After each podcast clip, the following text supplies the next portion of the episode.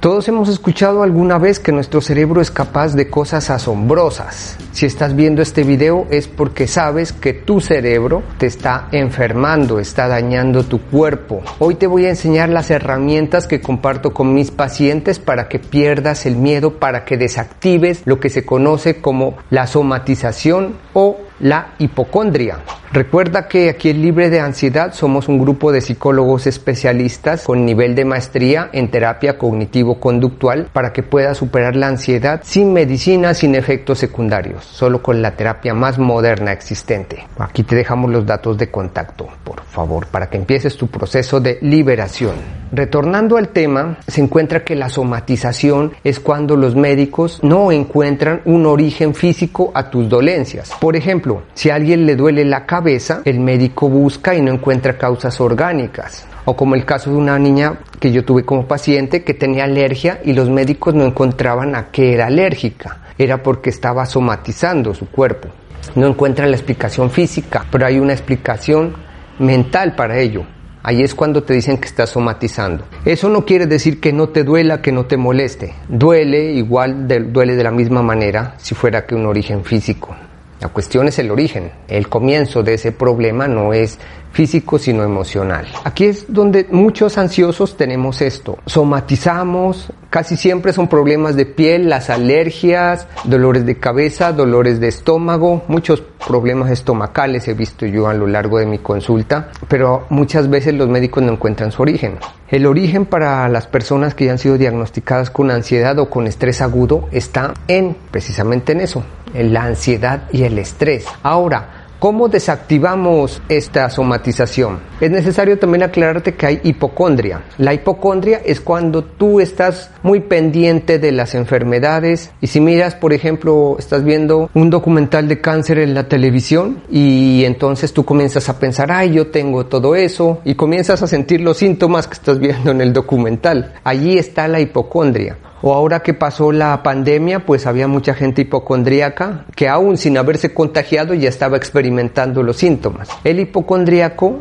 cree tener muchas enfermedades y cuando va al donde el médico no las tiene, eh, o por lo menos los médicos no encuentran un origen físico. Si están las dolencias, hasta las fiebres, pero no está el origen físico.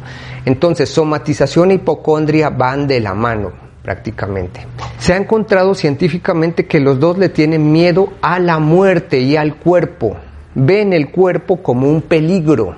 El origen de esto está en que generalmente, mira, depresivos, ansiosos, han sido muy maltratados a lo largo de su vida. Puede ser violencia intrafamiliar, abuso sexual. Otros tantos ya tienen estrés postraumático o víctimas de alguna guerra, algún conflicto como el que tenemos acá en Colombia, puede ser o el que está pasando ahorita mismo en Ucrania. Puede haber, así no tengan violencia sexual ni violencia intrafamiliar, un fuerte trauma de combate o de guerra les puede causar esto. Las personas comienzan a tenerle miedo a la muerte, lo cual es normal, y comienzan a ver su cuerpo como una sala de urgencias. Cualquier cosa es un peligro. Si aparece un lunarcito por aquí, dicen, ah, ya es melanoma, es cáncer de piel, qué horror, me voy a morir. Ya se imaginan en las en la UCI, conectados a una máquina y despidiéndose de sus seres queridos. Eso es la hipocondria. Bueno, la somatización viene cuando comienza a dolerte. Si estabas viendo un documental sobre la nueva gripe aviar, por ejemplo, comienzas a sentir síntomas de la respiración agitada, te duele el pecho y vas donde el médico y no te encuentra nada. Dice, la gripe aviar todavía no llega a Colombia o, al país de Latinoamérica en que me estés viendo. Entonces dirás, wow, pero qué poderosa es mi mente, crea enfermedades de la nada. Y sí, señor, es así. Te voy a decir cómo desactivo con mis pacientes, te voy a compartir un par de videos muy buenos que comparto con ellos. Lo primero es que hay que perderle el miedo a la muerte. Especialmente en Latinoamérica todos tenemos ancestros indígenas, bueno, que indígena también es un nombre equivocado que le dieron a nuestros antepasados porque pensaron los buenos españoles que llegaban a la India, cosa que no es así, ¿no? Aquí los pueblos tienen diferentes nombres, incas, aztecas, yo soy por ejemplo. Bueno, tenemos pueblos originarios de América quienes tenemos una visión totalmente diferente sobre la muerte. Para nosotros la muerte es un viaje muy bonito, muy colorido, podemos seguir hablando con nuestros seres queridos que se han ido. En este punto yo los pongo a ver películas como El libro de la vida, bueno aquí te dejo los enlaces, o la película Coco que yo sé que muchos de ustedes han visto. Son películas que retoman la visión ancestral de la, de la muerte, que para nosotros es una muerte colorida, bonita,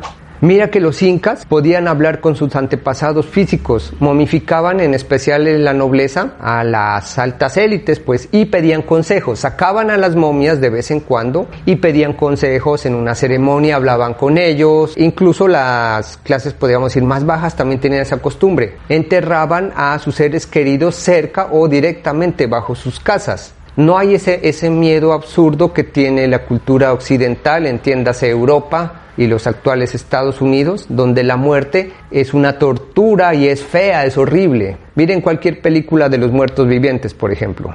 O recuerdo el, el video de Michael Jackson Thriller, ¿no? De los muertos vivientes, los zombies. Para el, occidental, la muerte es su peor enemiga. En cambio, te reitero que aquí en nuestros pueblos originarios, los aztecas, los incas, mayas, bueno, y así te puedo enumerar muchísimos grupos, Kamsá, Quillacingas, Chipchas en Colombia, tenemos una visión totalmente diferente. Entonces, yo los pongo a ver a los pacientes estas películas, Coco o el libro de la vida, o las dos, para que recuperemos el contacto con tradiciones. A los amigos que están en México los pongo a que vayan a ver o que retomen incluso ceremonias super ancestrales como el Día de los Muertos que es empezando noviembre, el 1 2 de noviembre es el Día de los Muertos en México, que es una ceremonia asombrosa, la gente va a los a los cementerios, llevan comida, ofrenda, hay música, hay traguito, hay alcohol, hay fiestas, hay fuegos artificiales, Así es como vemos nosotros los grupos originarios a la muerte. Con esas películas, acercándolos a esas ceremonias nacionales, como en el caso de Día de los Muertos en México.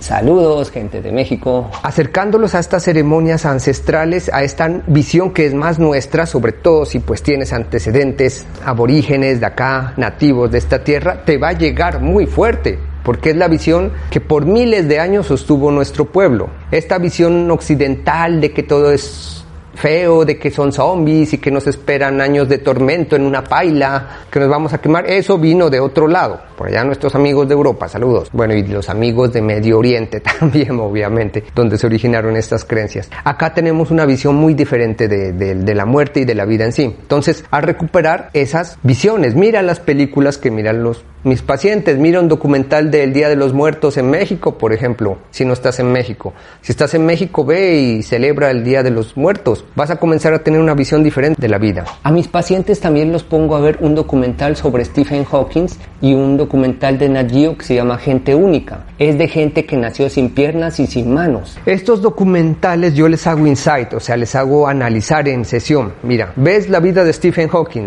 un tipo que se quedó en una silla de ruedas cuadraplégico torcido, hablaba por una máquina, una máquina respiraba por él. Y es dolorosa, ¿no? Porque tú vayas perdiendo la movilidad y te quedas relegado a una silla de ruedas, empieza a dolerte todo. Te caes, bueno, muchísimos problemas tuvo Stephen Hawking y la gente que actualmente también tiene ELA. Pero sin embargo, ahí hacemos insight, o sea, darse cuenta que alumbrarse, iluminarse si tú quieres. Mira, él, con todo y eso, fue un científico excelente, escribió más de 12 libros, profesor de Cambridge, de Oxford, de las principales universidades en Inglaterra, toda una eminencia. Cuando daba una conferencia parecía que llegara una estrella de rock, iba gente hasta que no entendía física, iba solo por verlo. Una celebridad, Stephen Hawking. Se casó dos veces, una de ellas ya cuando estaba totalmente lisiado, cuando ya estaba en silla de ruedas. Se casó dos veces, tuvo dos hijos, ya cuando tenía la ELA. ¿eh? Eso lo complemento con el documental, aquí te muestro unas imágenes de, del documental Gente Única. Mira, un ingeniero biomédico que no tiene piernas ni brazos. Otra muchacha en Colombia que tampoco tiene piernas y brazos, pero que es pintora.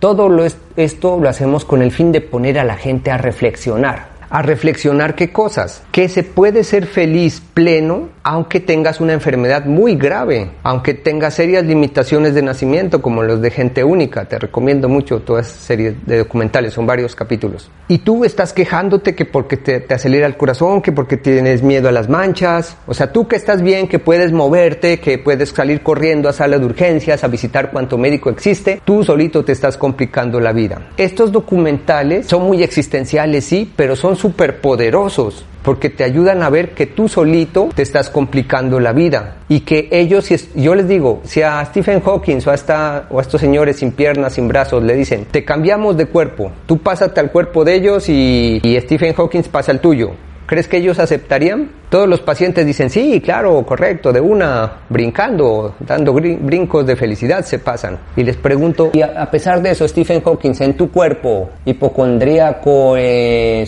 que somatiza, ¿él podría ser feliz en tu cuerpo? Y pues todos me dicen que obviamente sí. A pesar de los ataques, él saldría corriendo, saldría a nadar, que dijo en una entrevista, que le hacía mucha falta nadar. Lo mismo a las personas sin piernas, sin brazos, a pesar de los ataques de pánico. Las personas vivirían muy felices en tu cuerpo y tú lo estás enfermando. Bueno, hasta aquí son como una serie de reflexiones, documentales, cosas que hago con mis pacientes para quitarles el miedo a la muerte. También hay una cosa que es cognitiva, o sea, de pensamiento, que es que tú interpretas tu cuerpo como una amenaza. Eso se debió, ya te dije, que tuviste serios acontecimientos duros durante tu crianza o algún trauma muy fuerte últimamente. Entonces miras tu cuerpo como un peligro. Lo número uno que hacemos aquí los psicólogos es el ejercicio físico ese va a ser el aliado para tu curación. Porque con ejercicio físico tú sales a correr y las primeras veces sentirás que te asfixias, que te mueres, que te duele todo. Pero poco a poco, yo lo saco gradualmente, te vas perdiendo ese miedo. Cada día tu corazón se acelera más y tú le pierdes el miedo. O sea, te confronto a tus temores. Y obviamente también les pido dentro de la terapia cognitivo-conductual ya no estarse midiendo los síntomas físicos con estos aparatos de tensión, de oxímetro y que no vayan urgencias. Les digo, medio en serio, medio en broma, les digo, bueno, y si te mueres, pues llaman de llamar tus familiares a decirme que, que te has muerto, que te ha pasado algo. Todos se ríen en ese momento, un poco una risa un poco nerviosa. Pero, pero así es. Hasta ahora nadie se me ha muerto, ni siquiera se me ha desmayado en esta fase. Entonces tiene que haber tanto una acción como un cambio en tus pensamientos. El cambio en tus pensamientos lo hacemos en psicoterapia con el debate socrático, pero siempre viene de la mano de un experimento físico. Bueno, saliste a caminar cinco minutos, te pregunto yo, ¿te moriste? ¿Qué pasó? Casi siempre dicen, me agité y todo, pero aquí sigo. Entonces ahí viene el cambio de pensamientos. Cada vez te voy aumentando la cantidad de ejercicio y los malestares que puedes aguantar y vamos cambiando tu pensamiento. El pensamiento se cambia con la acción, no se cambia únicamente hablando. Se cambia cuando tú sales a correr, cuando dejas de ir a urgencias, allí lo cambio yo. Si necesitas una guía profesional, pues recuerda que estamos nosotros los psicólogos de libre de ansiedad para ayudarte a liberar tu mente sin medicina, sin efectos secundarios. Aquí están los datos de contacto. Bien, de esta manera finalizamos el tema del día de hoy. Cualquier duda, pregunta, me la dejas aquí en los comentarios. Mi abrazo fraterno, estamos en contacto. Y recuerda, perderle el miedo al cuerpo y a la muerte, a relacionarte de diversa manera con ella.